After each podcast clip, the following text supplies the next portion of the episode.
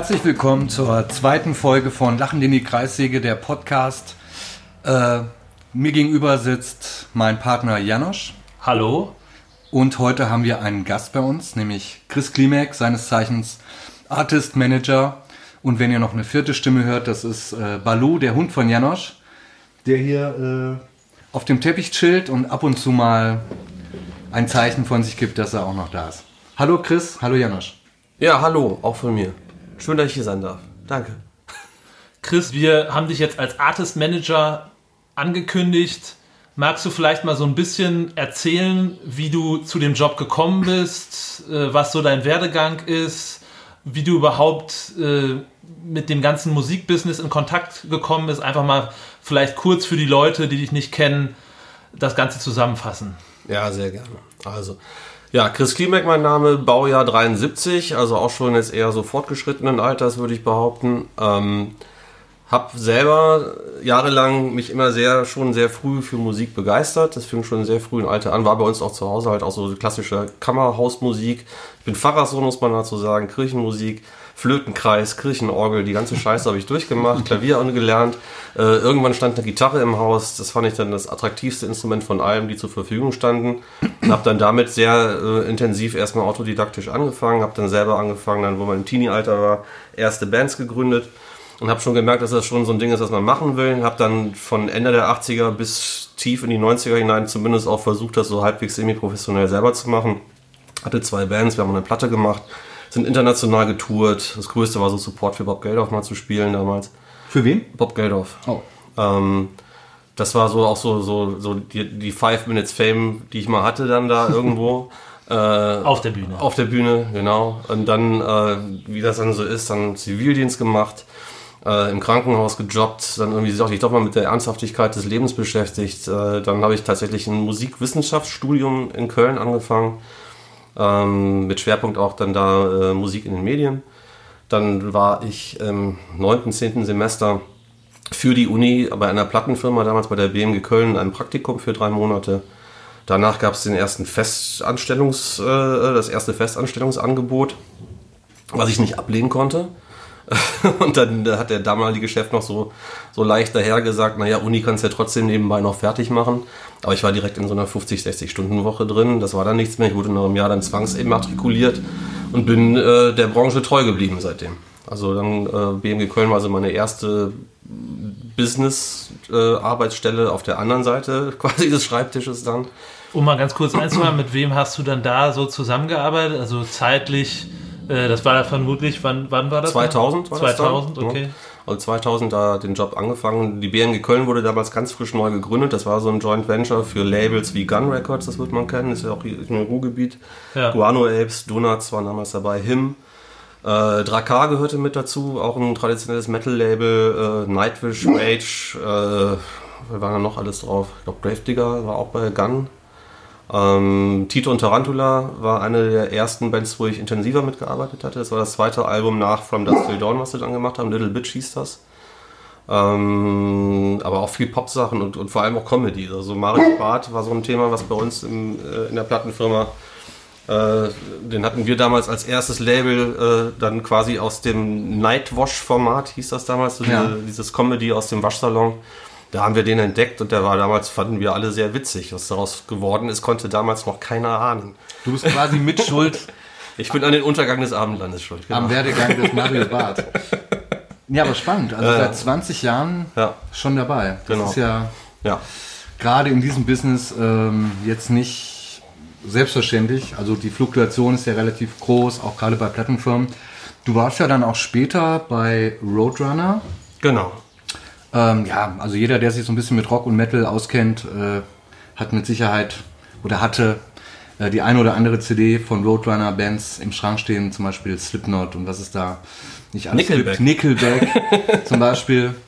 Ähm, ja, also du hast schon mit großen Künstlern auf jeden Fall zusammengearbeitet. Ja, international auch.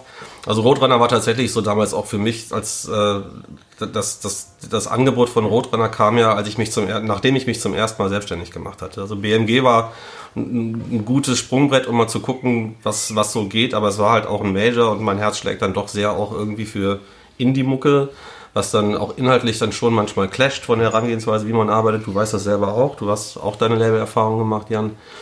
Ähm, und dann äh, war es für mich relativ schnell klar, so nach zweieinhalb, drei Jahren zu sagen, ich versuch's mal selber. Das hatte ich dann damals gemacht. Dann hatte ich mein erstes Label selbst gegründet, Eat Beat Music. Ähm, das lief im ersten Jahr dann so gut. Also wir hatten uns schwerpunktmäßig damals auf wirklich hauptsächlich deutsche Künstler aus dem Bereich Punkrock, Hardcore, Metal fokussiert. Days in Grief ist so ein Name, den man vielleicht kennt. Fleißwater aus München. Ähm, äh, Mournful waren damals auch mit bei uns. Und das lief dann so erfolgreich, dass Roadrunner Records, die ihr Office ja in Köln auch hatten, sich gewundert haben, was macht denn der Typ da? So, es geht nicht, mach das, mach, mach, das, mach das doch mal für uns. Und hatten die damals, ähm, ja, die haben, das war dann so eine, so eine quasi feindliche Übernahme. Die haben mir ein Angebot gemacht, das Label gekauft, äh, das quasi bei Roadrunner integriert und mich fest angestellt als A&R. Das wollte ich gerade fragen. Also ob du dann dein Label hast weitermachen dürfen oder äh, Und unter der Ja. Ägide von Roadrunner, da, jetzt auf das Label betrachtet, rückblickend, war das schon mal vielleicht, damals war ich da ein bisschen zu grün, das war ein strategischer Fehler. Das war so gut, weil es eben Independent war. Roadrunner war dann schon viel zu groß, hat alles darüber gestülpt. Wir haben so ein bisschen unseren Charakter dann, glaube ich, auch verloren. Ich will jetzt gar nicht Roadrunner einen Vorwurf da machen, aber es ist dann einfach so. Man ist in so einer Maschinerie drin. Man verliert dann manchmal schnell den Blick für das Spezielle, was man da vorher gemacht hat. Ähm, auf der anderen Seite war es für mich trotzdem ein perfekter Schritt, weil durch, durch das Label Roadrunner, was als weltweit operierende Company natürlich unfassbare Erfolge vorzuweisen hat, ist das äh, gigantisch gewesen, wie ich dadurch mein Netzwerk vergrößern konnte und mich auch das, definitiv hat mich der Schritt dazu gebracht, wo ich auch heute bin. Muss man ganz klar sagen. Ich habe Roadrunner Records sehr, sehr viel zu verdanken. Definitiv. Aber um da mal genau einzuhaken, das passt ja dann auch ganz gut zum Podcast und zum Thema vom Podcast, ähm, dass du sagst, ähm, du hast mit deinem kleinen Indie-Label dann den Schritt gewagt, zu Roadrunner zu gehen und äh, hast jetzt auch gerade gesagt, dass das vielleicht so ein bisschen ein Fehler war.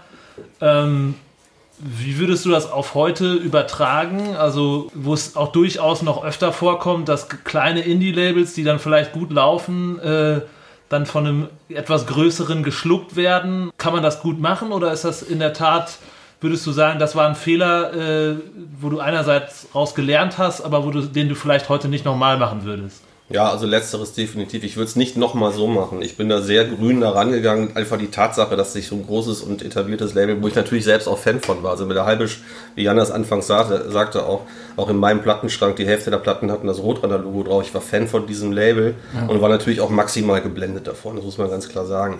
Äh, rückblickend, den Deal, den wir da gemacht haben, ich habe den, glaube ich, noch nicht mal richtig verhandelt. Es war einfach nur, ja, klar, geil, machen wir das. So, und sind da, da reinmarschiert. Wie gesagt, das hatte viel Positives, aber im Grunde haben wir dadurch mit dem Schritt, dass wir das einfach dann auch so in, in so treuhändlerische Hände alles übergeben haben, in, im Sinne von, die wissen schon, was sie tun, äh, das, das war der größte Fehler. Ich hätte mich viel mehr eigentlich meine eigenen Rechte an dem Label noch mit sichern müssen und versucht, noch meine Handschrift da weiter zu steuern. Es hätte vielleicht dann auch besser funktioniert in der Zusammenarbeit mit Roadrunner. So war das einfach blind da rein. Aber wie gesagt, auf der anderen Seite gab es diesen Festjob für mich als A&R. Ich habe dann auch unter der Ägide von Roadrunner viele, viele tolle Sachen machen dürfen, aber nicht mehr für mein Label, sondern eben für den Laden. Das ist dann schon was anderes. So, aber ich hätte für mein Label wahrscheinlich diese Künstler dann gar nicht ranbekommen. Also Beispiel Grant Magus, das war für mich so ein Highlight meiner Karriere, als ich die unter Vertrag nehmen durfte. Das war dann leider kurz davor, wo dann, weil du sagst, Übernahme passiert ja heute noch. Roadrunner ist ja genauso geschluckt worden am Ende. Absolut, da kam ja. Warner Music rein, irgendwann, die haben den Laden dann komplett übernehmen dürfen. Der alte Chef, Kees Wessels, hat sich da halt dann äh, auch, auch altersbedingt irgendwann wahrscheinlich gedacht, jetzt reicht's. Und seitdem ist das, das Label in der Art, wie man es gekannt hat, nicht mehr existent. Ja. Also die Marke existiert noch, die gehört jetzt Warner. Ich glaube, alles, was eine Gitarre halten kann bei Warner, kriegt ist das rote Logo, ne? Irgendwie mehr oder weniger. Und äh, von der alten Crew, die wir waren, wir waren weltweit 150, 160 Mann bei Roadrunner, als es halt noch ein absoluter Indie-selbstständiger Laden war. Und ich glaube, die haben in jedem Land maximal ein, zwei Leute behalten von Warner. Ja. Und dann, das war's dann. Ähm, Also, Gruß an Larissa, falls sie das hört, die sitzt bei Warner. Alte Kollegin noch. von Rotrunner Zeiten, die hat überlebt als einzige aus Deutschland. Ähm, wie Janusz gerade schon gesagt hat, wir sprechen ja in diesem Podcast über Fehler machen und Scheitern. Ähm, was ich mal ganz spannend finde bei A&Rs, bei Plattenfirmen, äh, die Frage ist immer, was davon gibt man zu? Welche Bands sind dir denn wissentlich im Nachhinein durch die Lappen gegangen, die du nicht unter Vertrag genommen hast? Oh, Wo du jetzt denkst so, ah, scheiße. Meine, meine Traumaliste, die will keiner hören. Ja. doch. Also das ist echt hart, weil, weil das ist natürlich auch dann genau die Sache, äh, warum es eigentlich so schön ist, wenn man dann doch wieder schafft, irgendwie selbstständig zu sein, egal, weil im Kleinen äh, hat man dann die Möglichkeit, die Dinge so zu machen, wie man will. Wenn du für so einen großen Laden und Rotrunner war halt trotz Indie ein sehr großes Label.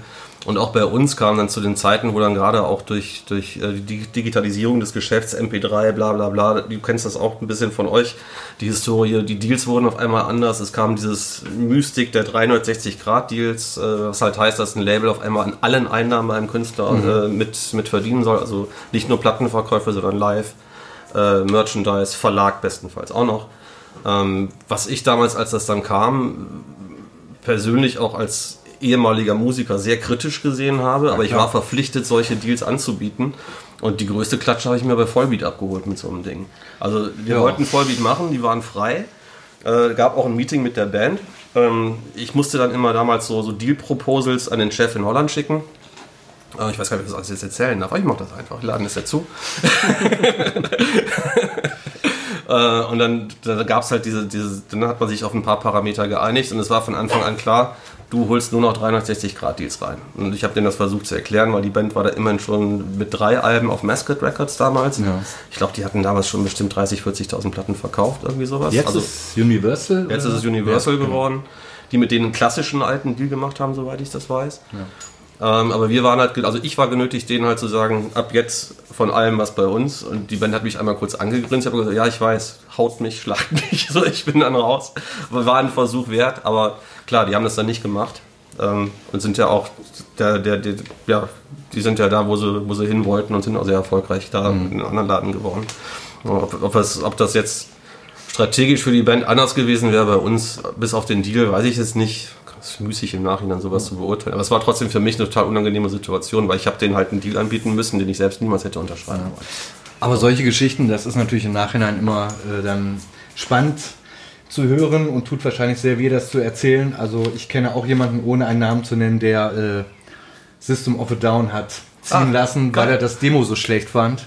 Der wird sich vermutlich auch sehr geärgert haben im Nachgang. Aber das gehört halt dazu, dass man sich irrt. Ähm, wir kochen alle nur mit Wasser, auch die Leute bei den Plattenfirmen. Man vertut sich oder wie du gerade sagst, durch äh, gewisse Gegebenheiten wie Verträge. Du, wo du gerade sagst, so durch die Lappen gehen, habe ich auch noch aus, also direkt am Anfang bei BMG äh, für das Label äh, Gold Rush, äh, was die Sabine Ganske damals gemacht hatte. Die heute auch, also das war, wie gesagt, da war Tito und Tarantula, Zweiraumwohnung war eine der, der großen Acts, die da drauf waren. Hier äh, Inga Humpe und Tommy. Ähm, und wir hatten damals, äh, das war dann, das musste auch so 2.1 gewesen sein oder 2000 dann, äh, das Comeback von Nena stand an. Und Nena hat damals... Von wem? Nena. Die war lange 99 weg. Genau, die, da, kam, da kam das Coveralbum von Nena. Die, hatten, die haben das an alle großen Labels damals angeboten. Ich hatte es halt auch auf dem Tisch. Die Sabine kam zu mir dann rein und war so, und, was meinst du? Und ich habe es halt überhaupt nicht gecheckt. Ich so, hey, die, die covert sich selber und dann noch in so einer komischen, modernen... Ich fand halt die alten Songs damals, klar, ich war selber Teenie, Nena kam es ja nicht dran vorbei. Ich fand das cool, was die gemacht hat. Coole Olle, konnte rocken, war super, reicht dann aber auch. Das war so meine Wahrnehmung. so, das brauchen wir jetzt nicht nochmal neu. So, und was draus geworden ist, weiß ja jeder. Die ist erfolgreicher als jemals zuvor, zumindest hier in Deutschland. Ähm, und ich habe der Sabine gesagt, nee, mach das nicht, das wird nichts. Und zack, ein Jahr später war Nena wieder da. So, das, also das weiß man halt nicht. Das ist aber dann auch das Schöne an Musik, es ist halt streitbar, es ist subjektiv. Man kann da immer wieder versuchen, Sachen zu analysieren systematisch versuchen, Erfolgsformeln zu entwickeln. Aber am Ende ist es der Bauch und das Ei, was mit entscheidet. Ja, und es ist ja auch vor allen Dingen nicht planbar, sonst Nein. würde ja jede Band fünf ähm, Welthits haben, wenn das so Ja. einfach wäre. Genau. Aber was ja ganz interessant ist, wenn du sagst, okay, jetzt sind mir irgendwelche Bands durch die Lappen gegangen, äh, gibt es denn irgendwas, was du, wenn man das dann als Fehler äh, irgendwie so abtun will, äh, gibt es was, was du daraus gelernt hast? Also wenn, dir, wenn du jetzt sagst, mir ist Nena Volbeat durch die Lappen gegangen, aber irgendwie habe ich dann doch was mitnehmen können oder was ich dann für die Zukunft vielleicht anders mache? Oder? Ja, ich ich habe ganz viele tolle andere Sachen machen dürfen, die passiert sind und die das natürlich mindestens irgendwie, ich will es gar nicht daneben stellen, das kompensieren ist das falsche Wort. Ähm, also sei es jetzt sowas, was, was eine große Herausforderung war für alle Beteiligten, super gut, aber nachher nach draußen angekommen ist. Und ich weiß, dass die Band sehr streitbar da draußen wahrgenommen wird, aber ich kann da gar nichts Schlechtes drüber sagen, weil das Comeback der Guano Apes. Da war ich schon auf dem Management-Slot dann drauf quasi. Also bin dann damals dann bei Rotran heraus, habe mich, mich mit ähm, einer Managementfirma selbstständig gemacht und war dann auch als Freelancer für andere Managements tätig, unter anderem dann eben für äh, Celsius Management, die die Guano-Apps gemacht haben. Und das Comeback-Album Bel Air, das war ein Kraftakt, aber das hat auf 1 gechartet, hat Gold, Gold Award gemacht und äh, hat auch echt viel Spaß gemacht damals. Das war nochmal so eine Band, die eigentlich, wo, wo alle gesagt haben, die kommen nie mehr wieder aus dem Keller die nochmal auf die, auf die Bahn zu setzen und dann auch die Erfolge dann davon zu sehen, das war Bombe. Das war schon gut.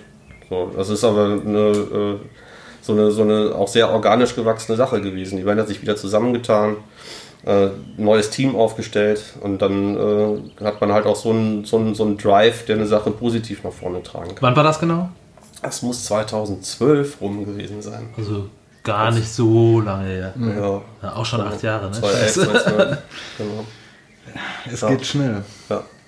Ja, und es war halt die Company, wo ich damals auch die, die vier Jahre bei The Voice of Germany gemanagt habe. Warst du denn da selbstständig oder angestellt? Ich war selbstständig da, also als Freelancer angedockt für die. Ne? Das war, war dann schon vom, vom Zeitaufwand war das fast wie ein Festjob. Ich habe noch so viele kleine Herzsachen nebenbei bei mir dann quasi alleine selbstständig gemacht, die, die davon losgelöst waren. Aber ich habe schon da mein, mein, mein Hauptarbeitszeit und auch Unterhalt dann da bestritten bei denen, die vier Jahre. Das war eine, auch eine tolle Lernphase, weil das nochmal, also ihr habt ja anfangs mich als, als Artist Manager vorgestellt. Die Frage ist ja immer so, was ist eigentlich Management? Wenn, wenn, wenn, also wenn die Familie dich fragt, was machst du eigentlich beruflich? Ja, ich bin Artist Manager. Die hat ja keiner einen Begriff dafür, was ist denn das? Und wenn du den Leuten versuchst, dann den Job zu erklären, ähm, ich habe mich da auch wirklich hin, hin drauf hingearbeitet, weil ich irgendwann erkannt habe, das ist eigentlich die spannendste Position in diesem Business, die du haben kannst, wenn du nicht selber Musik machst äh, ist eigentlich der Managementposten, weil du in alle Gewerke, in alle Prozesse, in alle Abläufe mit in, involviert bist. Zumindest klar.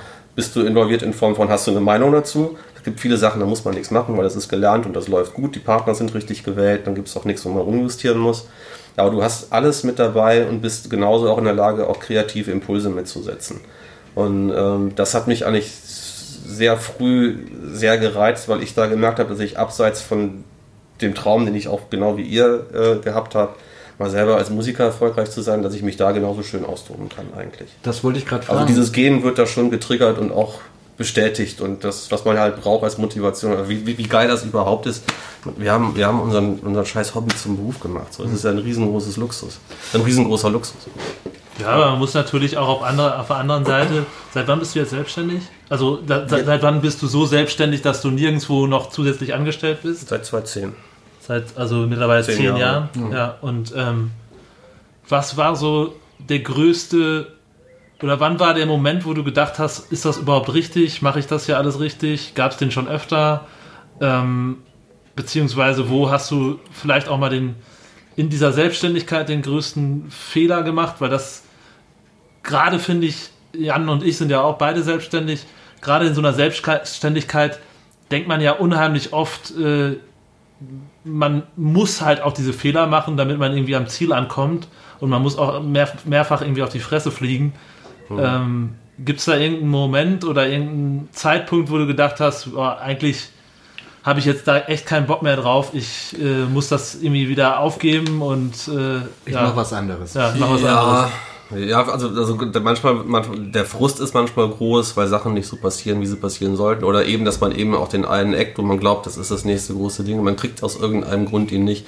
Das sind so Jobfrustmomente, die natürlich mit reinspielen. Ich muss gestehen, bei mir war es eher eine private Sache, die da reingekommen ist, die mich so ein bisschen wieder eingenordet hat, weil wie ihr alle wisst, die Branche ist ganz schön bekloppt. Ne? Das, ist, ist ja, das Klischee stimmt ja irgendwo. Man sagt immer Haifischbecken. Ich sage immer so, das ist nicht nur Haifischbecken. Eigentlich ist die, die Entertainment-Branche ist ja eigentlich Mordor. Also es ist ja, es ist, ja, es ist richtig, Es sind ja. ja. so viele Zombies unterwegs, aber die machen das aber irgendwie trotzdem auch alle irgendwie so spannend. Ne? Also dieses ganze drumherum, dieses Gehype und höher, schneller, weiter, also, betrifft ja auf unsere Branche unfassbar zu. müssen wir gar nicht über Corona sprechen, das ist nochmal eine besondere Situation, die gerade passiert, aber auch mit Sicherheit, wenn man es positiv mal machen will, so eine gesunde Erdung gerade auch nochmal macht. Aber sorry, dass so. ich unterbreche, man merkt es ja gerade in der jetzigen Zeit, also in der Corona-Zeit, sehr deutlich, finde ich, dass es so dieses, ja, dass es vorher immer so jeder gegen jeden auch so ein bisschen war. Jeder kocht sein eigenes Süppchen, weil der kompletten Kulturindustrie, Kulturbranche, wo jetzt Musik ja mit rein, der fehlt, uns fehlt ja total die Lobby. Also das ist ja, der Sport hat, hat irgendwie eine Lobby, das merkt man gerade in der Bundesliga und der Kulturbranche fehlt das Ganze total. Also das, ja. Deswegen, man, man darf ja nicht vergessen, äh, dass die das habe ich letztens wieder gelesen, dass die Musikbranche oder die komplette Kulturbranche ist die zweitgrößte Wirtschaftskraft in Deutschland. Oh. Nach der Automobilbranche setzt die Kultur die, das meiste Geld mit über 100 Milliarden Euro im Jahr. Also ne? vor Gastronomie zum vor Beispiel. Vor Gastronomie. Ja. Also wir, das ist unheimlich, alles gut. Unheimlich bedeutender Wirtschaftsfaktor auch, aber es fehlt total an Lobby. Also dieses jeder gegen jeden, was du ja gerade auch, also Haifischbecken und so weiter, ja. so äh, das, das wird ja auch schon so ein bisschen Zeit, dass sich das echt mal ändert. Ne? Ja, aber da gibt es zum Glück, also zumindest auch jetzt, ne, du hat, man hat ja, das, das Schöne am Selbstständigsein ist ja vor allem, dass man sich äh, die Leute, mit denen man arbeitet, ja dann irgendwann noch bestenfalls aussuchen kann. Ne? Und da, da zeigt sich dann auch, finde ich jetzt gerade auch sehr, wie äh, wie gut das ist, wenn es einem damit gelingt, auch dann die richtigen Partner auszuwählen, dass die Arbeit auch in der Krise am Ende irgendwie noch zumindest mit einer Perspektive nach vorne halbwegs funktionieren kann. Wobei es natürlich jetzt gerade, wenn es um Live-Geschäft geht, das wisst ihr selber gerade, planbar ist momentan nichts. Wir mhm. hoffen alle auf, auf, dass es besser wird. Äh, und man wird jetzt sehen, wie sich das weiterentwickelt. Ob Autokinos äh, jetzt die, die Rettung des Systems sind, wage ich zu bezweifeln. Oder diese traurigen Bilder, die ich heute von so einem amerikanischen Country-Sänger gesehen habe, der in so einem Tausender-Venue mit mhm. äh, 200 Leuten ja. gespielt hat, die so ganz vereinzelt. Äh, komplett versetzt, ja, ne? keiner, keiner, kein Kontakt miteinander. Das macht einen jetzt nicht richtig an, aber wir müssen, wie Janosch im Vorgespräch vorhin äh, schon gesagt hat, es ist einfach Schritt für Schritt und jetzt wieder an die neue Realität herantasten und auch an die Normalität. Ja.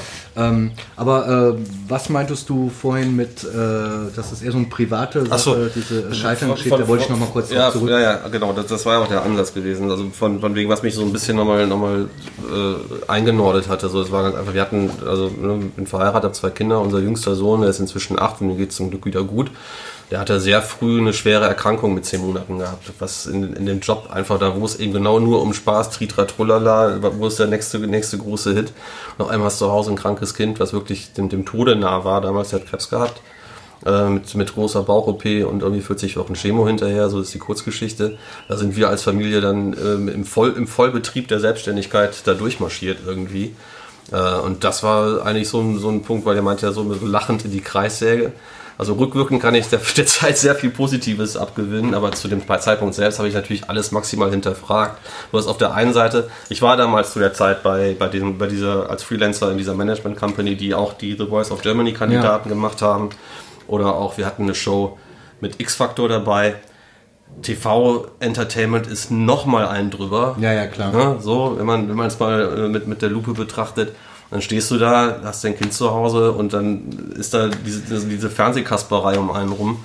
Und du denkst dir auch, was mache ich eigentlich hier? Man realisiert wahrscheinlich, was ist wichtig und was ist überhaupt Absolut, nicht wichtig. Genau. Was ist Entertainment. Genau. Das, was wir jetzt äh, im negativen Sinne gerade jetzt merken, wir sind, obwohl, was wie Janusz gesagt hat, ein Wahnsinnswirtschaftsfaktor, sind wir jetzt in puncto Systemrelevanz und Wichtigkeit jetzt eher am Ende der Kette aktuell. Ja. Leider. Ja. Aber bei solchen Geschichten merkt man natürlich sehr, was ist wirklich wichtig im Leben was ist und was nicht. Im Leben, ganz genau. Aber hat dich denn, hat dich denn diese, diese ähm, Erfahrung, wenn du sagst, okay, da, wir sind da selbstständig durchgeschlittert durch dieses ganze äh, Ding, hast du danach gedacht, okay, ja, aber eigentlich ist es total richtig, was ich hier gerade mache. Ich äh, finde, also wenn man zweifelt an dieser Selbstständigkeit, äh, hat dich dieser Moment dann irgendwie darin bestätigt oder hast du danach gedacht, nee, eigentlich äh, brauche ich Sicherheit? So? Nein, eigentlich, eigentlich hat mich die Situation dazu gebracht, konsequenter mein Ding zu machen. Ich bin früher relativ wahllos in Projekte reingeschlittert, eben ohne das zu hinterfragen, brauche ich das jetzt, brauche ich das nicht. Immer so halt, mache ich, mache So ich. mache ich, mache ich, alles angenommen, weil geil und und ne, eben auch natürlich auch selbst immer mir dieses, man, man, man der Erfolg ist in dem Job natürlich auch ein Antrieb, immer wieder. Und das ist natürlich eine, eine relative Sache. Erfolg heißt jetzt nicht, jedes Album geht Gold, darum geht's ja nicht. Erfolg kann heutzutage sein, wenn du die 10.000 äh, äh, Marke auf Instagram erreicht hast und endlich deine Swipe-Up nach, ist auch ein Erfolg, wenn du eine Band mal endlich dahin gebracht hast, dass das funktioniert. Aber solche Sachen, immer so, was ist das nächste, was ist das nächste? Man angelt sich ja immer nur von, von dem nächsten Ding, was man geschafft hat, nach vorne, nach vorne, nach vorne. Und da verliert man sich auch sehr schnell bei, gerade wenn man dann eben nicht nur eine Band wie ihr jetzt habt, die sehr fokussiert an einem eigenen Erfolg dann arbeitet, aber auch, ihr habt ja letzte Woche auch schön beschrieben, dass man auch da in falsche Richtungen gehen kann und Fehler machen kann. Und genauso ist das eben auch in meinem Job so. Ich habe da mit Sicherheit viele Sachen gemacht, die ich äh, dann kommt dann nochmal dieses private Ding da rein. In dem Moment, wo dein Kind zu Hause sterbenskrank ist, stellst du alles in Frage und merkst, ich muss mich gar nicht mehr so bekloppt machen hier, den ganzen Scheiß. Nein, und vielleicht Ja, war genau. das in dem Fall sogar vielleicht auch ein kleiner Vorteil, dass du vielleicht dann zeitlich ein bisschen flexibler Absolut. warst, als wenn du jetzt Ja. äh, auf dem Finanzamt gearbeitet hättest. Ja, man muss auch sagen, dass ich damals von, mit, mit den Bands und Partnern, mit denen ich damals zusammenarbeite, auch vollste Unterstützung bekommen habe, was auch nicht selbstverständlich ist. Ne? Wenn du in einem normalen 0815-Job dann bist, äh, so bist du komplett darauf angewiesen, wie dein Arbeitgeber mit so einer Situation auch dann. Es gibt eine gesetzliche Regelung dafür, die ist schon kritisch genug, wenn man, wenn man so eingespannt dann ist. Ähm, und das war, also da war das, das Selbstständigsein war ein Vorteil, aber auch danach zu erkennen, mach mal lieber nur die Sachen, die dir wirklich, die dir am Herzen liegen. Aber man merkt ja in so einer Situation bestimmt auch gut, auf wen man zählen kann, äh, wer einem irgendwie, ja, mit wem man weiter zusammenarbeiten will. Und äh, da zeigt ja vermutlich mancher sein, sein wahres Gesicht, sowohl im positiven als auch im negativen. Sinne. Absolut. Ja. Ja. Ja. Also durch, durch Krisen geht man, wenn man sie überlebt, meistens gestärkt hervor. Ich meine, das kannst ja, kannst ja du in dem Fall vermutlich am besten sagen, so, weil so eine Erfahrung habe ich zum Glück noch nicht machen müssen und ähm, ja, aber das ist natürlich äh, eine Maxi, also was das Kind, das eigene Kind, das Jan ist Vater, ich bin Vater, so dass Das ist eine es gibt, maximale Grenzerfahrung. es gibt Also- nichts, was was Nein, du bist halt so, also gerade bei, bei, bei so einer Diagnose auch so. Also ich meine, die, die meisten, die mich kennen, wir sind damals wirklich, das war auch, glaube ich, das, das war so für mich auch so ein bisschen Therapie. Äh, als die Diagnose kam, sind wir sehr offensiv damit umgegangen, weil man ist in der Branche ja trotzdem nach wie vor aktiv. Also ich musste, wir mussten weiter Geld verdienen, der Lade musste laufen. Es war noch ein großes Kind noch da, der zur Schule ging. Äh, irgendwie, die Welt bleibt ja nicht stehen. Ja. Du hast auf einmal nur ein Kind, was vielleicht stirbt. Punkt. Das ist erstmal dann eine Situation, wo du sagst, okay, was jetzt? Zwei Tage Schockstarre und dann gehst du halt in den Kampf. Und der Kampf ist halt mega aufreibend. Das ist halt, ähm, ne, du hast, du hast diese, diese, mindestens immer ist ein Elternteil mit dem Kind in irgendeiner ärztlichen Institution unterwegs, sei es zur Diagnostik oder zur Behandlung. Das ist halt ein langwieriger Prozess. Der hatte halt dann in, an beiden Nieren links und rechts zwei Tumore gehabt, die mussten auch äh, operativ entfernt werden. Da musste er erstmal eine Klinik finden, die zehn Monate alte Kinder so gut operieren kann, dass du eine Garantie hast, dass das bestenfalls auch gut geht. Da sind wir nach Tübingen gegangen von Köln aus damals. Großartige Klinik da unten. Also Sachen. Und nebenbei lief der Job weiter. So. Wahnsinn, das. Also es ist total verrückt, wenn man das jetzt sich so vorstellt. Ne? Ja, und man muss ja gerade auch deswegen, wie- als Selbstständiger, du bist ja nicht irgendwie, der Job läuft ja weiter, aber du musst ja als Selbstständiger viel mehr noch gucken, dass er weiterläuft. Ne? Wenn Ja, du in einem Angestelltenverhältnis bist, Ja. dann hast du ja im Prinzip, ja, dann kriegst du die Sachen, die du abarbeiten musst, aber du musst ja äh, als, als, als Selbstständiger musst du ja gucken, wo kriege ich meinen nächsten Job, wo kann ich das nächste Genau. Geld verdienen so und so weiter. Ne? Das ist ja unheimlich viel auch mit Eigeninitiative. Das stelle ich Ja. mir auf jeden Fall sehr schwierig vor. Ja. Also. Du warst wahrscheinlich in so einem, einem Tunnelblick. Also ich kann mir das gar nicht vorstellen. Ich mache mir schon in die Hose, wenn mein Sohn zehn Minuten später als angekündigt einem nach Hause kommt. Äh, Ja, und vor allem das, das, das, das, das, was einem eigentlich am meisten in so einer Phase äh, quasi von der Normalität wegbringt, sind eben die Ängste und Sorgen, die man hat, bis man. Also wir haben das jetzt das Glück gehabt, der ist jetzt äh, inzwischen acht Jahre alt und äh, wir sind jetzt fünf Jahre nach Chemoende, ein bisschen länger drüber. Äh, der wird jetzt immer noch gecheckt, so zweimal im Jahr. Remission nennt man das, ne? Wenn er das nochmal kriegt, meinst du oder was? Oder? Nein, ähm, Remission ist Also, achso, die, Zeit, die, die Zeit, diese, ja, Ja, ja, ja, genau. genau. Zehn Jahre wird, wird, wird Genau. weiterhin geprüft. Also wir haben noch fünf vor uns jetzt knapp. vier. Ähm, und äh, sieht alles gut aus. So, aber hätte man damals halt in der Situation überhaupt nicht sich vorstellen können. Das war wirklich sehr knapp. Wir haben zum Glück dann auch viel Unterstützung von außen bekommen. Das wollte ich eben sagen. Wir sind halt sehr offensiv damit umgegangen, weil ich einfach auch, du merkst irgendwann, wie sehr das an der Substanz kratzt, so überhaupt den Alltag zu bewältigen mit dem Background. Ich habe keine Ahnung, was morgen mit meinem Kind ist. So, das ist, so, so eine Krankheit ist so langwierig mit so vielen Faktoren, die noch reinspielen können. Greift die Chemo? Ja, nein. Wenn es nicht greift, was kann man noch machen? Äh, überlebt er die scheiß OP? So, ja. so also Sachen. Ne?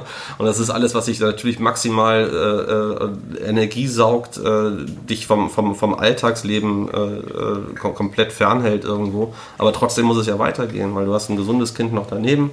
Der erwartet trotzdem auch dabei, nicht zu kurz zu kommen. Ähm, und wir sind dann irgendwann, habe ich das als Therapie fast gemacht. Ich habe quasi Newsletter an den engeren Freundes- und Bekannten, also Arbeitskollegen, mit mhm. denen man täglich zu tun hatte. Aus dem Grund, weil ich wollte denen nicht das Gefühl geben, die, die, die, wenigsten wissen ja, wie geht man damit cool um. So, das ist, ja auch so ein kann Punkt. Kann, kann, kann, ich den nee. jetzt fragen? So soll ich ihn jetzt fragen, wie geht es deinem Kind gerade? Ist es gerade schlecht oder ne, ja. so? Und ich wollte denen einfach auch dieses Gefühl, dass man am bestenfalls normal mit mir umgehen konnte in der Zeit und auch eben normal auch arbeiten konnte. Die haben halt von mir so ein wöchentliches Update bekommen. Da stehen wir gerade. Das sind die Dinge, die wir wissen. Das ist so ähnlich wie heute. Ne? die Faktenlage. Ja. Das sind die Fakten. Da geht es vielleicht hin. Wenn wir Glück haben, sind wir in zwei Wochen da. Äh, wir hoffen das Beste. So. Und ähm, mehr kannst du ja auch gar nicht machen, außer hoffen in so einer Situation. Du bist kein Arzt. Ne? So, du kannst nicht aktiv irgendwas eingreifen. Du kannst maximal noch bei der Auswahl der Ärzte ein bisschen versuchen, das mitzusteuern und zu kontrollieren, dass du es halt bestmöglichst für dein Kind dann machst in dem Moment. Und der Rest ist dann, äh, ja, dann wird man so ein bisschen fromm auch. Aber das, das kann man durchaus so sagen. So, ne? Hat das denn für dich dann so auch, äh, hast du da gelernt, wie man besser mit Krisen umgeht? Oder vermutlich ja, aber äh, also hat das danach irgendwie was geändert, wenn mal Scheiße passiert ist? Ich meine, viel beschissener kann es ja nicht sein, so. Äh, also, dass, dass, dass man danach einfach anders oder vielleicht ruhiger äh, auch mit gewissen Dingen, die vielleicht schief laufen, umgeht? Also ich habe mich also gerade da im Job nicht mehr so kaputt gemacht, wenn Sachen okay. nicht so gelaufen sind, wie es also früher war ich da sehr also ja, ich habe es gehasst, wenn was nicht auf den Punkt kam und rund kam. Und, und der Job hat immer wieder irgendwelche Stolpersteine, weil alles Timing gebunden ist. Irgendeine Sache kommt falsch rein.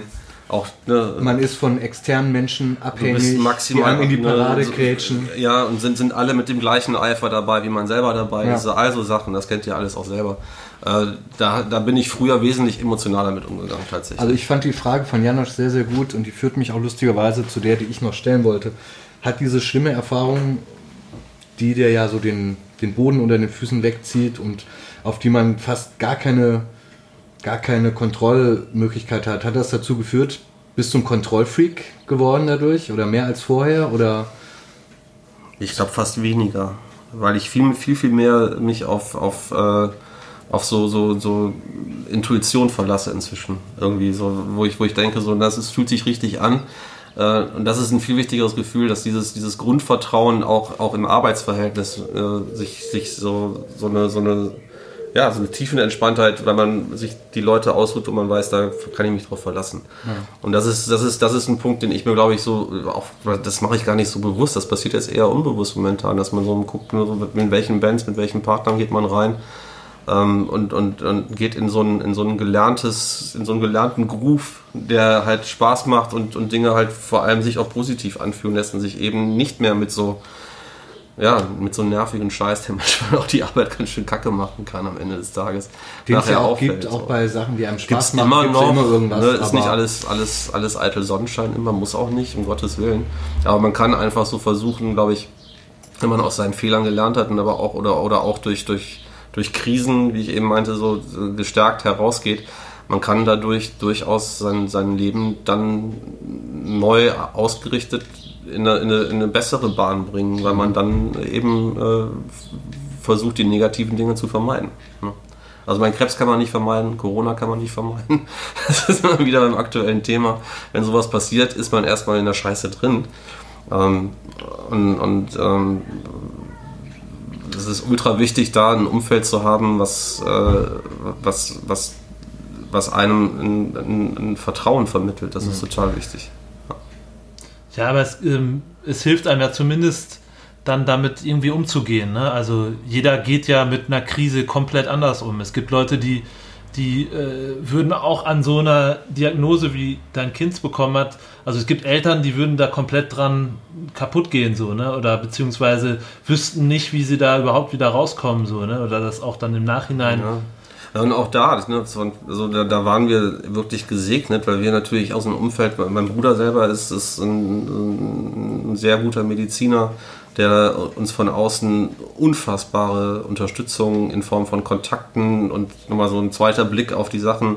Äh, also im Grunde bin ich fest davon überzeugt, ohne meinen Bruder würde mein Kind nicht mehr leben, weil der so wichtige Sachen von außen mit äh, äh beeinflussen konnte durch sein Know-how und das, was du sagst, ist genau das Richtige. Wir haben natürlich, man sieht ja auch ganz viel Elend von anderen Kindern. Wenn du einmal auf so einer Onkologiestation, Kinderklinik dann stationär bist, äh, also auch Riesenrespekt vor den Menschen, die da arbeiten. So, das, ja, kann man, das kann man sich gar nicht vorstellen. Das fängt wirklich dann bei den, bei den, bei den Pflegern halt da an. Äh, auch, auch was, also wie die es schaffen, das Elend, was die da jeden Tag sehen, so zu verpacken, dass die ihren Alltag noch normal leben können zu Hause. Ne? Also die Vorstellung fand ich immer so, ihr seht so viel Elend hier an so vielen kleinen Menschen, die überhaupt nichts dafür können, dass sie so sind gerade. Und das, das mit so viel Liebe und, und, und Empathie jeden Tag äh, die Kraft zu haben, da auch mit der Motivation reinzugehen, da das Beste zu geben und denen das Leben, ohne zu wissen, wie sich bei den einzelnen kleinen Patienten das dann noch weiterentwickeln wird, dann auch immer noch bestmöglich zu gestalten. Absoluter Wahnsinn. Echt. Absolut bewundernswert, solche Jobs zu ja. machen. Ja. Also ich könnte das nicht. Ich würde das mit nach Hause nehmen und ähm, dafür muss man wirklich gemacht sein. Also vielen Dank an alle, die da. An alle. Also ich habe ja auch immer gesagt, also ich, ich, hatte eben ganz kurz erwähnt, Zivildienst war für mich eine Bombenerfahrung. Also ich habe immer gesagt, den größten Fehler, den wir gemacht haben, es war kein Fehler, die, die, die Wehrpflicht abzuschaffen, aber man hätte automatisch da Absolut, das so soziale so, ja. Jahr als Pflichtjahr für alle jungen Menschen, ja, ja. nicht nur für die Männer, sondern auch für die Frauen. Abi, genau. Abi, Schule fertig, was auch immer, irgendwie Abschluss gemacht, ein Jahr Staatsdienst. Ja, habe ich ja lustigerweise.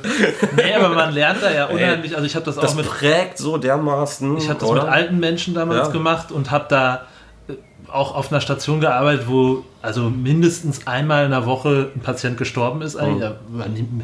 Ich würde sagen ungefähr einmal in der Woche. Und äh, man lernt natürlich mit gewissen Dingen da auch umzugehen. Ne? Also und das glaube ich ist auch ähm, so lernen das auch vielleicht die Leute, die dann auf so einer Station, auf so einer Kinderstation arbeiten. Ähm, ich glaube, wenn du das jedes Mal mit nach Hause nimmst, dann belastet das natürlich auch maximal deine eigene Familie, Voll. dein eigenes Leben und so weiter. Ähm, auf der anderen Seite lässt dich das natürlich nicht kalt, was dann da irgendwie passiert. Ja. Und ähm, ja, aber, aber es ist trotzdem nochmal ein Unterschied, ob es ein, ein, Mensch ist, der sein Leben gelebt hat und im Alter dann krank Absolut, wird. Absolut, das ist ein Riesenunterschied, so, klar. Als ja. Kind, ne? Als ein Kind. Ich habe, ich habe, ich habe, ich habe auch auf der Geriatrie gearbeitet damals. Ähm, gibt's, äh, Hast du die, die, die, die Leichen auch dann äh, quasi für die Pathologie fertig machen müssen damals, solche Sachen? Also ich habe, ich habe, ich, ich, ich, kann, ich, kann, ich kann da Geschichten, aber nee, eigentlich darf ich die Geschichte nicht erzählen. Darf man nicht machen, aber, aber so der Krankenhaushumor, ja. da wollte ich drauf hinaus, dass also gerade Unfassbar. auf so, auf so, also, ne, auf so alten Stationen ist es besonders krass. Ey, das war so ein derber Humor, den die da hatten. Absolut. Ich bin da damals auch, das werde ich auch nie vergessen, ich hatte mich eigentlich für die Zivi-Stelle in der Kinderklinik beworben. Da hatte ich Bock drauf gehabt, weil ich auch durch die Kirche mit ne, Pfarrerssohn äh, so mit Jugendgruppen arbeite und so, da dachte ich so, komm, ist dein Ding, das kannst du. Ich fand damals alte Menschen maximal unattraktiv. So muss ich einfach sagen. Ich war 18, 19 Jahre alt. Auf alte Leute hatte ich keinen Bock. Alte Leute waschen. Ja, genau. Und dann, ja. dann, dann, dann hatte ich mich dann da Kann beworben. Ne, war klar, ich will verweigern. Okay, Kinderklinik Zivi läuft, hat auch die Stellenzusage bekommen. Dann kam ein Einberufungsbescheid. September sollte ich da antreten. Dann melde ich mich bei der Klinikleitung dann an dem Tag, wo es dann losging.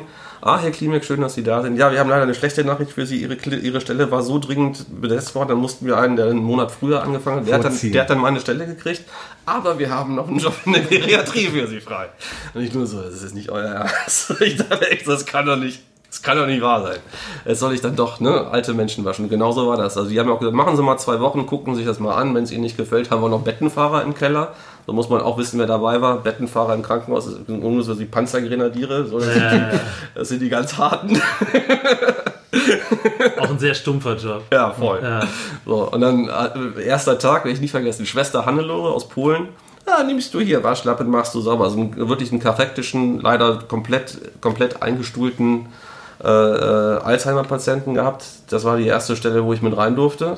Und dann äh, auch in dem Moment, du siehst dann, die, die Schwester hat das mit so viel Inbrunst und Selbstverständlichkeit, diesen Patienten da aus von seinen Exkrementen befreit und mich dann da angelernt. Und ich hatte halt auch in dem Moment maximale Schockstarre irgendwo. Das weiß ich noch ganz genau. Mir war aber dann auch klar, okay, das ist jetzt dein neuer Job. Und in dem Moment wurde dann auf einmal, ich werde mich, also in dem Moment habe ich wirklich noch total in Erinnerung, du erkennst auf einmal, den Blick hast du ja sonst nie. Du bist ja niemals an anderen, also in dem Alter schon mal gar nicht mit 18, 19, bist ja nie so nah an so schwer kranke Menschen rangekommen, denn du hast sie zu Hause gehabt. Und er merkt auf einmal diese, diese Notwendigkeit dieser Dinge, die da getan werden. Weil der Mensch konnte sich nicht mehr helfen, das war klar. So, der musste versorgt werden, den musste man sauber machen. Und äh, die Schwester hat das so hervorragend gemacht, dass ich dann damals auch gesagt okay, das ist jetzt deine Aufgabe für die nächsten 15 Monate. Und nachher habe ich dann da freiwillig weiter gejobbt, weil es mir Spaß gemacht hat. Du gibst dem Menschen ja auch ein Stück Würde zurück. Voll. Absolut. Ist, ähm, ja. ja. ich habe ja auch Zivildienst gemacht. Es ist halt lustig, dass du das vorhin gesagt hast. Ich habe vor ein paar Wochen das noch, glaube ich, so einen Facebook-Post gemacht, wo ich mich auch dafür ausgesprochen habe, dass ich das äh, doof finde, dass das abgeschafft wurde und dass mir das damals sehr, sehr gut getan hat, auch ein bisschen Disziplin morgens wir waren das wirklich aufstehen. Eigentlich? Wisst ihr das noch, unter welcher Regierung die das? Also ich meine, dass die Wehrpflicht abschaffen, fand ich mit Sicherheit gut, das weiß ich noch. Ich weiß aber noch, dass ich damals schon gedacht also habe. Mit der so, Wehrpflicht wurde ja auch die, der Zivildienst dann abgeschafft. Ja, ja, genau, ja, das war ja der Punkt. So, ja. Aber man hätte eigentlich durchaus, finde ich, sich vielleicht eine Regelung überlegen können, dass man eben schon auch diese. Also ich, ich, ich kenne keinen, also ich kenne keinen, der das gemacht hat. Wir sind da, es gab bestimmt viele Leute, die es halt gemacht haben, weil sie es machen mussten. Aber jeder, der es gemacht hat, hat nachher immer gesagt, das war eine gute Zeit, da habe ich viel gelernt. Ja. Da habe ich, da ich was fürs Leben gelernt vor allem. Absolut. Auch. Aber man hat ja. auch gelernt, finde ich, zumindest war es bei mir so, dass dieser Job, also ich habe ihn total gerne gemacht mit alten Leuten, habe, wie gesagt, man hat viel, auch viel Tod mitbekommen mhm. so und auch derben Humor, definitiv. Mhm. Also ich kann mich zum Beispiel daran erinnern, ich weiß, wie gesagt, nicht, ob ich es hier erzählen darf, aber dass eine alte Dame dann auch verstorben ist, die war die ist einfach eingeschlafen, es war also völlig okay, die war auch gar nicht schwer krank, sondern war einfach urmelalt. Und ich kam in den Raum rein, wusste halt, die, Frau ist verstorben, wir mussten die fertig machen als Zivildienstleister, mussten die im Prinzip runterfahren äh, und dann wurde sie dort abgeholt. Und ich wusste nicht, dass mein Zivi-Kollege sich in dem Zimmer versteckt hatte. Ich mache die Tür auf, und auf einmal, ich wusste, diese Frau ist verstorben, geht der Arm der Frau nach oben. Und da hat sich mein Zivi-Kollege versteckt und hat im Prinzip äh, mich ja, also dieser Humor halt. Ne? Also er, er, er, lag an ihrer Stelle dann da. nein, nein, er lag nicht an ihrer Stelle, er hat den Arm von hinten hochgehoben. Von hinten hoch. Wir mussten ihn halt zusammen fertig machen. Ja, ja. Und der war halt kurz vor, bevor er, also zwei Wochen später war, äh, war halt sein Zivildienst zu Ende. Ja. Und äh, da ich also wäre völlig musste, ausgeflippt. Also ich bin A, völlig ausgeflippt und ich weiß auch gar nicht, ob man hier sowas überhaupt. Doch, das kann man jetzt. Es, ist, es ist ja maximal. Jetzt hast du angefangen. es ist verjährt. es ist verjährt, ja gut, das ist.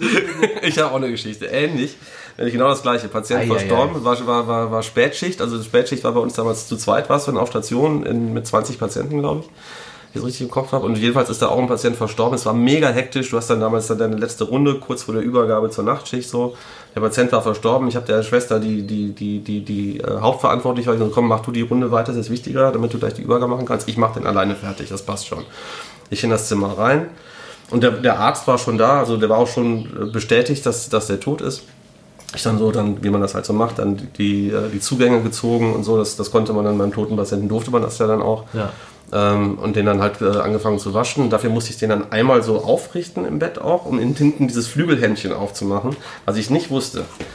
Dass Patienten, wenn sie sterben, im Zweifel, wenn sie eingeatmet haben, und das ist der letzte Atemzug, den sie dann gemacht haben, sammelt sich Luft in der Lunge. In dem Moment, wo du die bewegst, entweicht die Lunge durch den Kehlkopf.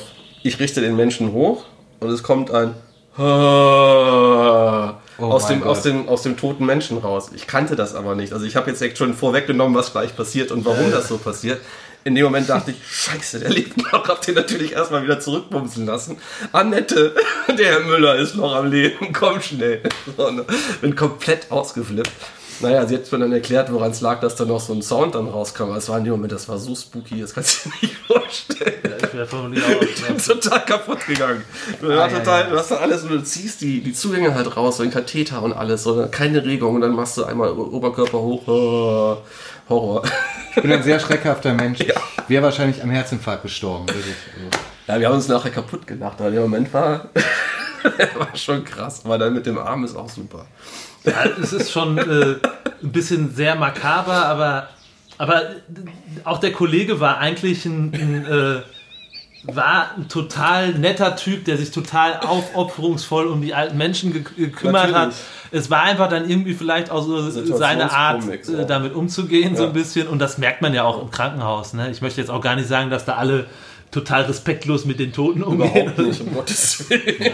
So soll das jetzt auch überhaupt nicht rüberkommen, aber um Gottes ähm, Willen ja, man hat schon auch teilweise, auch mit Alzheimer-Patienten habe ich so lustige Sachen mitbekommen. Also es ist, äh, ja, es war auf jeden Fall eine coole Zeit. Und um mal vielleicht den Bogen wieder zu spannen ja. zur, zur Musik. wir, wir, wir, ähm, etwas atmet, abgeschweift. Wir atmen aus. Wir, wir ähm, ich habe, glaube ich, meine komplette Zivi-Kohle habe ich damals im Plattenladen gelassen. Ja. Ich habe niemals wieder eigentlich so viel Geld gehabt für Platten, ich glaube, ich habe wirklich für locker damals, warte mal, nee, es war schon Euro.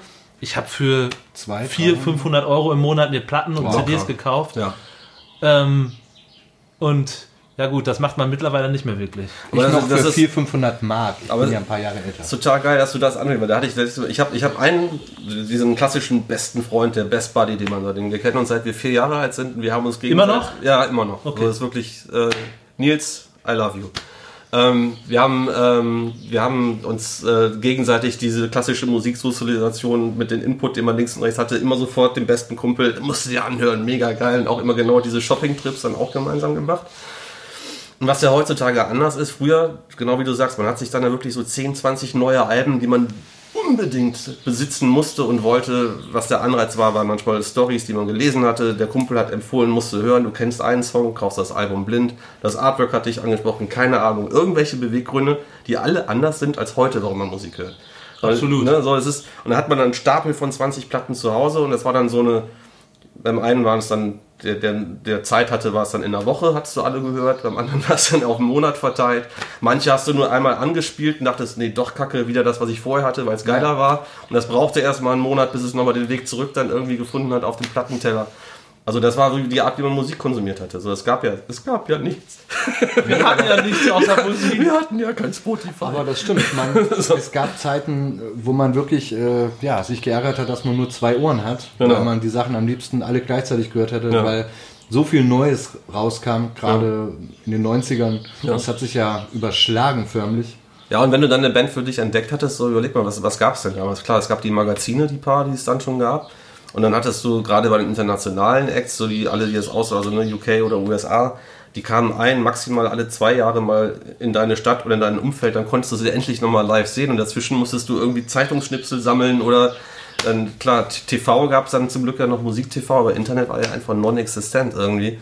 Und, und, und, und heutzutage, wenn du irgendwie einen interessanten Musiker hast, einmal Google, du hast alle Infos. Du weißt, wie die Frau heißt, wie viele Kinder er hat, du weißt, wo der wohnt, du hast den ganzen Katalog direkt präsent, Zugriff auf alle Songs. Ist ja schon. Also. Es macht viel kaputt.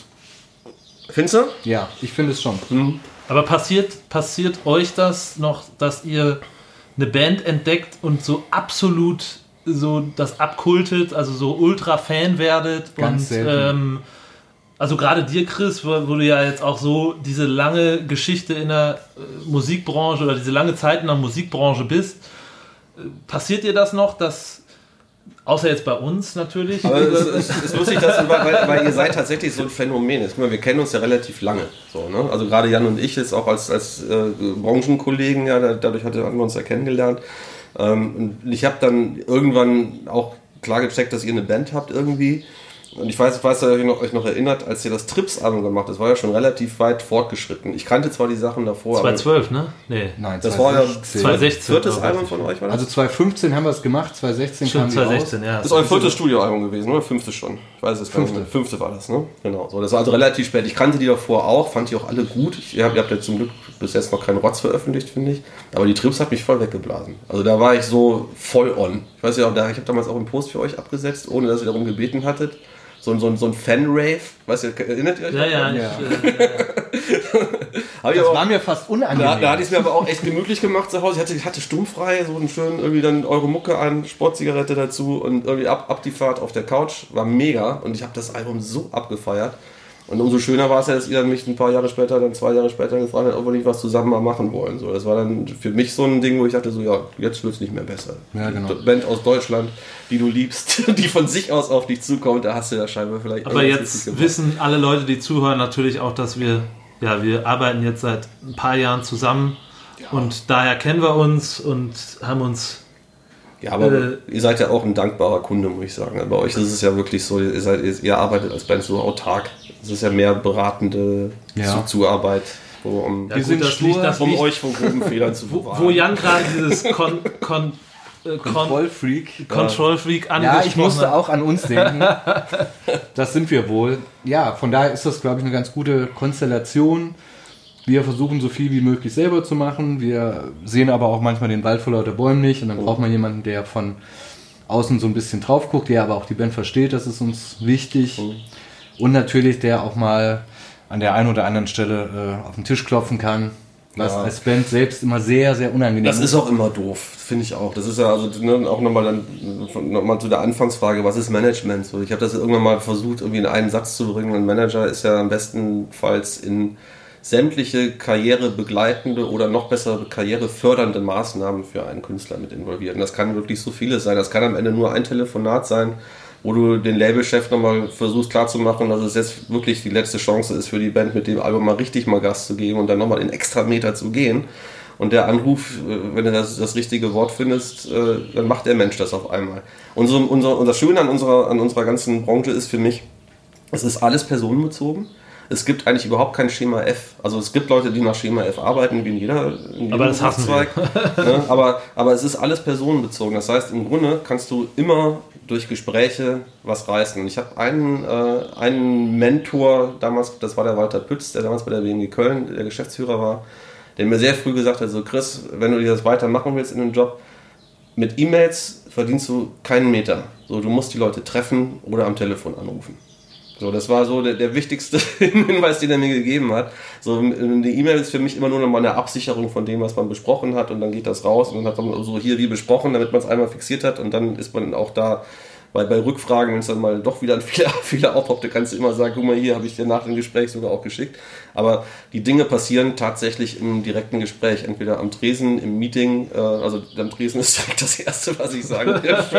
Klischee für die Branche. Aber ist ja so. Deswegen ist es ja auch gerade so doof, dass diese Events, wo man eben die Leute trifft, mit denen eben neben dem Job auch mal ein Bier trinken kann und dann aber auch Popcorn fällt mir da ein. Oh, das waren tolle Zeiten. Komm, Popcorn in Köln war super. Der Mexikaner war doch geil. Aber Warst du da auch? Na doch klar, Popcorn Köln hast du noch. Berlin, Ja, dann ja, Berlin war ja ja. dann eher ein Trauerspiel. Ja. Ich habe ich hab ein, ein, ein, ein, ein total krasses Foto damals per Zufall gemacht. Das war ja damals in dem alten Tempelhofer äh, ähm, Flughafen drin. Und am Ende der letzten Popcorn, die es dann noch war, habe ich das Bild, wo sie das Popcorn-Schild von der Wand oben am, am Eingang noch runtertragen, wo ich auch dachte, das war nämlich auch, das war, da war kaum mehr einer da. Das war so leer und so dünn und so traurig. Aber eigentlich ist ja das Reeperbahn-Festival so als, als, als eigentlich Branchentreff, Follow-up, eigentlich fast die bessere Veranstaltung geworden über die Jahre, finde ich. Ne? Weil du da einfach so wirklich, da geht es wirklich um Musik. Kurzer Fun Fact, habe ich die Tage gehört, ich äh, verrate auch nicht von wem, äh, dass das dieses Jahr wohl äh, erstaunlicherweise stattfinden soll. Ja, die posten wie wild. Ich frage mich, wie sie es machen. Ja. Die Stadt möchte das wohl unbedingt, Hamburg, wir werden sehen.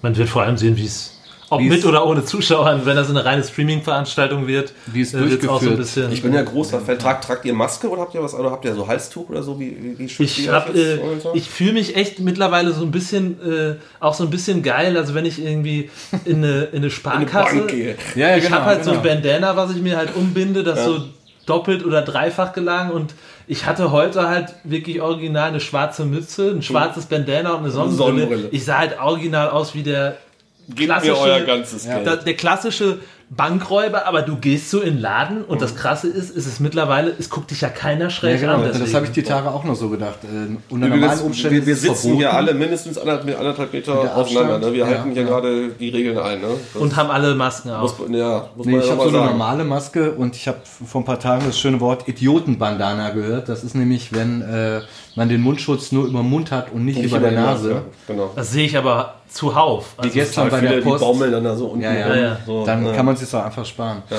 Nee, aber wie gesagt, ansonsten äh, wollten wir jetzt auch gar nicht so auf das Thema Corona eingehen, aber natürlich betrifft es dich jetzt natürlich auch. Viele Konzerte fallen aus, an denen du im Zweifelsfall auch mitverdienst. Ähm, ja, wir werden jetzt einfach mal abwarten, was die nächsten Wochen und Monate bringen und hoffen das Beste, dass es vorangeht. Ähm, was ich noch fragen wollte, du kommst ja, wie du eingangs gesagt hast, aus einem Pfarrershaushalt sozusagen. War das für deine Eltern komisch? Haben deine Eltern gedacht, wir sind gescheitert mit der Erziehung von Chris, weil klar. er jetzt... evangelisch oder katholisch? Das ist eine. Das ist die geilste Frage, die immer kommt. Denk mal nach. Noch gibt es das Zölibat. Also wenn ich katholisch wäre, wäre ich der, äh, wär ich der Sohn völlig der... Banane, natürlich. wenn, ich, wenn ich katholisch wäre, wäre ich der Sohn der Haushalter. ich hätte aber jetzt- drüber aber sprechen. äh, was für eine dämliche Frage. Ja, ich hätte Aber aber ehrlich gesagt auch äh, wegen Köln und so, hätte ich jetzt auch... Also Köln ist natürlich erzkatholisch. Obwohl, obwohl klein, da auch wieder kleiner Funfact, es ist ja in der Tat so, dass die katholische Kirche für die ersten drei Kinder eines Pfarrers finanziell aufkommt. Ist das so? Das ist so. Das gibt's ja nicht. Hätte Ja, mein ja. Vater das gewusst, dann hätte er Deswegen, wahrscheinlich noch... das äh, muss ich auch jetzt nur Ich glaube, der wäre gern mal im Dom gewesen. Zu meiner aber- Verteidigung- also, Verteidigung jetzt noch mal na- na- reinbringen. Natürlich bin ich evangelisch. Ja. Also das Geile ist, mein Vater hat mich äh, getauft, konfirmiert, äh, mich getraut und alle Kinder von mir getauft. Also Abgefahren. Das haben wir durchgezogen. Ich bin auch noch nicht aus der Kirche aus, ausgetreten, das tue ich ihm nicht an, weil Ja. noch lebt er und das, wenn er, wenn er mal abtritt, kann man... Family Business. Nein, ist, Also habt ihr ein gutes Verhältnis. ja, wir haben ein sehr gutes, weil deswegen mache ich auch gerade die Witze hier. Er hat, mir, er hat mir mal aus Spaß gesagt, wenn du austrittst und du gönnst mir meine Rente nicht, das kannst nicht bringen. da hat er auch irgendwo recht. aber haben deine Eltern das damals irgendwie gedacht, oh Chris, äh, ich weiß ja Nein. nicht... Äh, Das, das ist eine sehr schöne Frage. Ist ja schön und gut, weil ich erinnere mich an meinen Opa, der mich äh, bis zum Schluss abhalten wollte davon, das zu machen, dass ich doch bitte einfach im VW-Werk anfangen soll. Mit nackter Angst. Äh, Ja, meine Eltern hatten es wirklich nicht leicht mit mir, weil für die war das natürlich, ich meine, ne, wie, wie das bei uns ja sicherlich auch, wir werden durch unsere Kinder so viele neue Dinge erfahren, die wir auch für uns ausschließen. Für die ist das, was ich heute mache, maximal weit weg gewesen, muss man sagen. YouTuber werden. genau, endlich. Lern doch mal was ordentliches. Ja, mach ich doch, ich bin YouTuber, was? Genau. Ja, aber so, solange das Verhältnis gut ist und ähm, Ja, nein, wir hatten damals, so, also ich, ich kann, kann direkt so drei, vier Sachen erzählen. Also ich weiß noch, ähm, also das Gesamtverhältnis meiner Eltern zu dem, was ich mache mit Rock'n'Roll, Musik und so bla, das wurde dann besser, wo ich mit der Festanstellung bei der BMG dann da war. So, das war tatsächlich dann der Punkt, wo wir sagen, aha, jetzt ist er in trockenen Tüchern, jetzt können wir den auch laufen lassen. Vorher war das tatsächlich oft Diskussionsstoff. Ich erinnere mich, ich war, weiß ich nicht, zwölf oder dreizehn wo meine Mutter meine Plattensammlung äh, entdeckt hatte oder durchgeforstet hatte. Also gar nicht, die hat gar nicht jetzt nach was gesucht. Sie hat beim Aufräumen, meine Bude sah wahrscheinlich wieder beschissen aus. Dann, ich weiß jetzt gar nicht mehr, was es alles war. Cannibal Corpse, irgend so ein, so ein Cover, was halt im Pfarrershaushalt maximale Aufregung hervorgerufen hat. Und dann hat sie mich nach der Schule mit meiner Plattensammlung empfangen und ich musste zu jedem Cover ihr erklären, was ich darin sehe und, und warum ich denn solche, solche, solche gewaltverherrlichende Musik Ein Tribunal. ein Tribunal, also war ein Tribunal, aber nur sie und ich. Mein Vater war nicht mit dabei, es war nur sie. Oder Testament. Also das war so, die benennen sich nach der Heiligen Schrift. Ich so, ja, aber ich finde die Mucke geil, Mama. Das musst du verstehen. Ja. es wird auch mit Sicherheit bei unseren Kids noch äh, Momente geben, wo wir Sachen nicht verstehen. Also die wurde dann natürlich über die Jahre irgendwann cooler, weil sie gemerkt hat, okay, ich habe jetzt keine Pentagramme im Kellerboden reingeritzt und äh, weiß ich nicht. Also es war dann alles okay irgendwann. Aber damals, als ich dann wirklich jung war, ein junger Teenie war, hat sie das schon mal sehr deutlich hinterfragt. Ja, ja, klar. Ja, spannend. Also ich glaube, man hat äh, heute gemerkt, dass wir öfter mal miteinander sprechen, ähm, weil wir sind jetzt schon sehr weit fortgeschritten, was die Zeit angeht Stunde schon um. in diesem Podcast. Quatsch. Ähm, es macht auf jeden Fall sehr viel Spaß. Eine Sache, die ich dich auf jeden Fall noch kurz fragen wollte, erinnerst du dich noch an die, du warst ja mal bei Wer wird Millionär? Das weiß ich. Ähm, an die Frage von Günther Jauch, bei der du ausgestiegen bist. Ja, klar. Was war das? Ja. Äh, das war die Frage nach, ähm, benennen Sie entweder die nördlichste, südlichste, westlichste oder östlichste bekannte Hauptstadt de, der Erde. Und zur Auswahl standen Lima, Tokio, Reykjavik und Canberra. Und das war äh, die, äh, die 125.000 Euro Frage, war das. Also 64 hatte ich. Und ähm, hatte keinen Joker mehr. Ich konnte mich nicht mehr absichern. Und äh, bin dann halt zumindest so gedanklich, äh, was, was nimmst du als Parameter? Also um Ost-West irgendwie zu was bestimmen, wäre Datumsgrenze, wenn überhaupt. Ne? So, was aber dann in der Frage nicht benannt war. Deswegen hatte ich Lima und Tokio ausgeschlossen. Sprich, dann gäbe es nur noch jetzt die Polkappen mit Nord oder Süd, Canberra oder Reykjavik. Und wenn du dann da sitzt, die Landkarte der Welt, ich war überhaupt nicht mehr sicher, ist so, wie tief ist Australien, Neuseeland im Vergleich zu Island da ja, ja. und äh, das, das, das verschwimmt dann auf einmal so. Äh, von der Couch ist das relativ easy. So, ich hatte vom Bauch her hätte ich gesagt Reykjavik, aber weil ich mich nicht mehr absichern konnte, bin ich dann ausgestiegen und Reykjavik wäre richtig gewesen. Wie sehr ich hast du dich also geärgert? Gar nicht. Ich wäre okay. nämlich sonst auf 500 runtergefallen. Also, ja, und du bist vorher mit Null gekommen und mit Ja, du gehst mit Null da rein. So, es ist alles so, gut. Das ist alles wie ein falscher Film. Ey. Das ist so krass gewesen, diese Nummer. Das war schon hart. Aber war für mich da auch tatsächlich ja nochmal so ein, so, ein, so ein Grundstein mit, äh, mit Selbstständigkeit. Wann war das? Das war 2013, so, wo ich dann das Geld erstmal überlegt hatte, was machst du damit? Und wo ich ja dann nochmal mich komplett nochmal neu, auch, auch von allen bestehenden Parametern damals, das war ja auch dann im Rahmen der Krankheit von meinem Sohn. War das danach oder? Ja, ne? Nee, das war unmittelbar mittendrin. Das mittendrin. war so, das war echt so, so Schmerzensgeld, haben wir damals gesagt. das kam also zu, zum richtigen Zeitpunkt. Und danach habe ich ja nochmal, noch mal, also jetzt, jetzt nicht in der Struktur, ich war ja schon selbstständig, aber ich habe nochmal Tabula Rasa gemacht und mich wirklich komplett dann neu aufgestellt und nur noch Sachen gemacht, die ich wirklich machen wollte. Und alles, was mir so ein bisschen als dann doch quer im Magen hing, weil es sich einfach nicht richtig angefühlt hatte, das habe ich da alles fallen lassen. Und das war dann nochmal ein, großer Schritt, weil ich da, äh, ich war halt an dieser, an, die, an dieser eine Management Company, der ich auch sehr viel zu verdanken habe an dieser Stelle. Also es soll gar nicht jetzt irgendwie so klingen, so, dass, dass das jetzt für mich nicht cool gewesen sei. Aber es gab Gründe, warum ich da gedacht habe, so komm, das hat da jetzt auch ein Ende gebraucht. Aber du hast schon 50.000 Euro von den 64 hast du schon in einen geilen Sportwagen investiert. Natürlich. Also, ich, ich dachte gerade schon. Oder in Sportwagen und Grillgut. ja, genau. Ja, total interessante Geschichten. Auch echt vielen Dank, dass du, ja, danke, dass so, du mich eingeladen hast. so Super. offen warst. Und ich glaube auch für jeden, der zuhört, zuhört, zugehört hat, ähm, kann da bestimmt einiges mitnehmen. Ähm, wir schließen ja eigentlich jede Folge, die noch kommen wird und auch diese mit etwas Musik ab und packen jeweils zwei Songs auf unsere Playlist bei Spotify. Ähm, hast du vielleicht zwei Songs, die du draufpacken möchtest? Hast du da spontan was parat? Oder Jan, möchtest du mal anfangen? Ich würde dem Gast den Vortritt lassen. Okay. Aber, ähm ja, also ein, ein, eine äh, habe ich tatsächlich, weil ich bin ja gut vorbereitet hier hingekommen, auf jeden Fall. Ah, ja. Äh, äh trifft auch nochmal auf deine Frage von eben zu, von wegen, in Anführungsstrichen, neuere Bands, die mich weggeblasen haben. Eine andere ist definitiv Biffy Clyro, die ich... Von Anfang an, die mich komplett weggeblasen haben, als ich mit denen in Kontakt kam. Das war auch schon 15 Jahre her, Das ist schon krass, das ist Zeit, Zeitrenner. Wir sind nicht mehr ein alter Sack, ey. Muss man ja auch mal sagen. also, also, also es ist für mich immer noch weit weg aus der Zeit, wo man sonst seine Musiksozialisation erfährt, nämlich zwischen 13 ja. und 22, 24 irgendwie so. Ja. Äh, und äh, auch jetzt die neue Platte von denen finde ich mega und da wäre für mich jetzt die Single Instant History, wäre Part 1, den ich euch dazu liefern würde. Ähm, und das andere ist eine Band, die ich eigentlich seit seit ihrer Existenz auch maximal liebe. Äh, Days of the New, ich weiß nicht, ob ihr die kennt. Schon mal gehört? Nur Auf jeden Mal. Fall, sind Kanadier? Äh, nee, sind Amis. Äh, ist eigentlich auch nur ein Typ, Travis Meeks gewesen damals, der eigentlich so als One-Man-Show, dann nachher mit einer Band für MTV, die waren eigentlich in diesem ganzen MTV Unplugged, der, die haben ein Unplugged-Album gemacht als erstes Ich kenne die nur als Unplugged-Band. Ja, ja, das ist eine Unplugged-Band. Ja, genau. genau. Ja. Also, also nur Akustikgitarre. Aber, kamen aus den 90er Jahren, aus diesem MTV-Ding so ein bisschen mit nach oben, sehr grungy. Genau, mega ja, Sänger. Ja, ja, auf dem ersten Album war der, glaube ich, erst 17 oder so. Er hat eine unfassbare Stimme. Ja. Ähm, und von dem Album, äh, auch von dem ersten, würde ich den Titel What's Left for Me wählen. Weil das für mich eine unfassbar emotionale, wunderschöne Nummer ist, die einen wunderbar mitnimmt. Also, Okay. Toller Song. Cool. Klingt gut. Jan?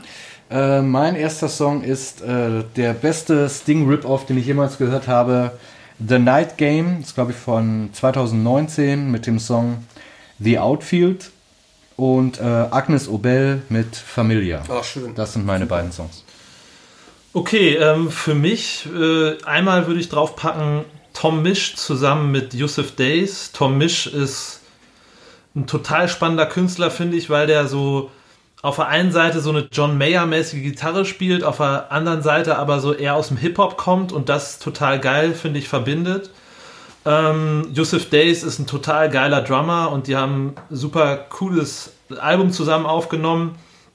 Ähm, What Kind of Music heißt es, glaube ich. Ähm, da würde ich den Song Night Rider nehmen. Und auf der anderen Seite würde ich gerne einen Song draufpacken von Jason Isbell. Ähm, der hat jetzt auch gerade ein neues Album mit seiner Band zusammen rausgebracht, das heißt Reunion.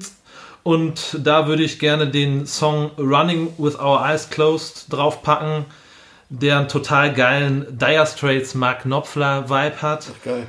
Und ähm, ja, ich fand, das war ein sehr, sehr schönes Gespräch mit äh, Chris heute. Äh, wir bedanken uns auf jeden Fall, dass ihr zugehört habt und Ja. wir kommen dann nächste Woche wieder mit einem weiteren spannenden Gast und wünschen euch alles Gute. Bis dann.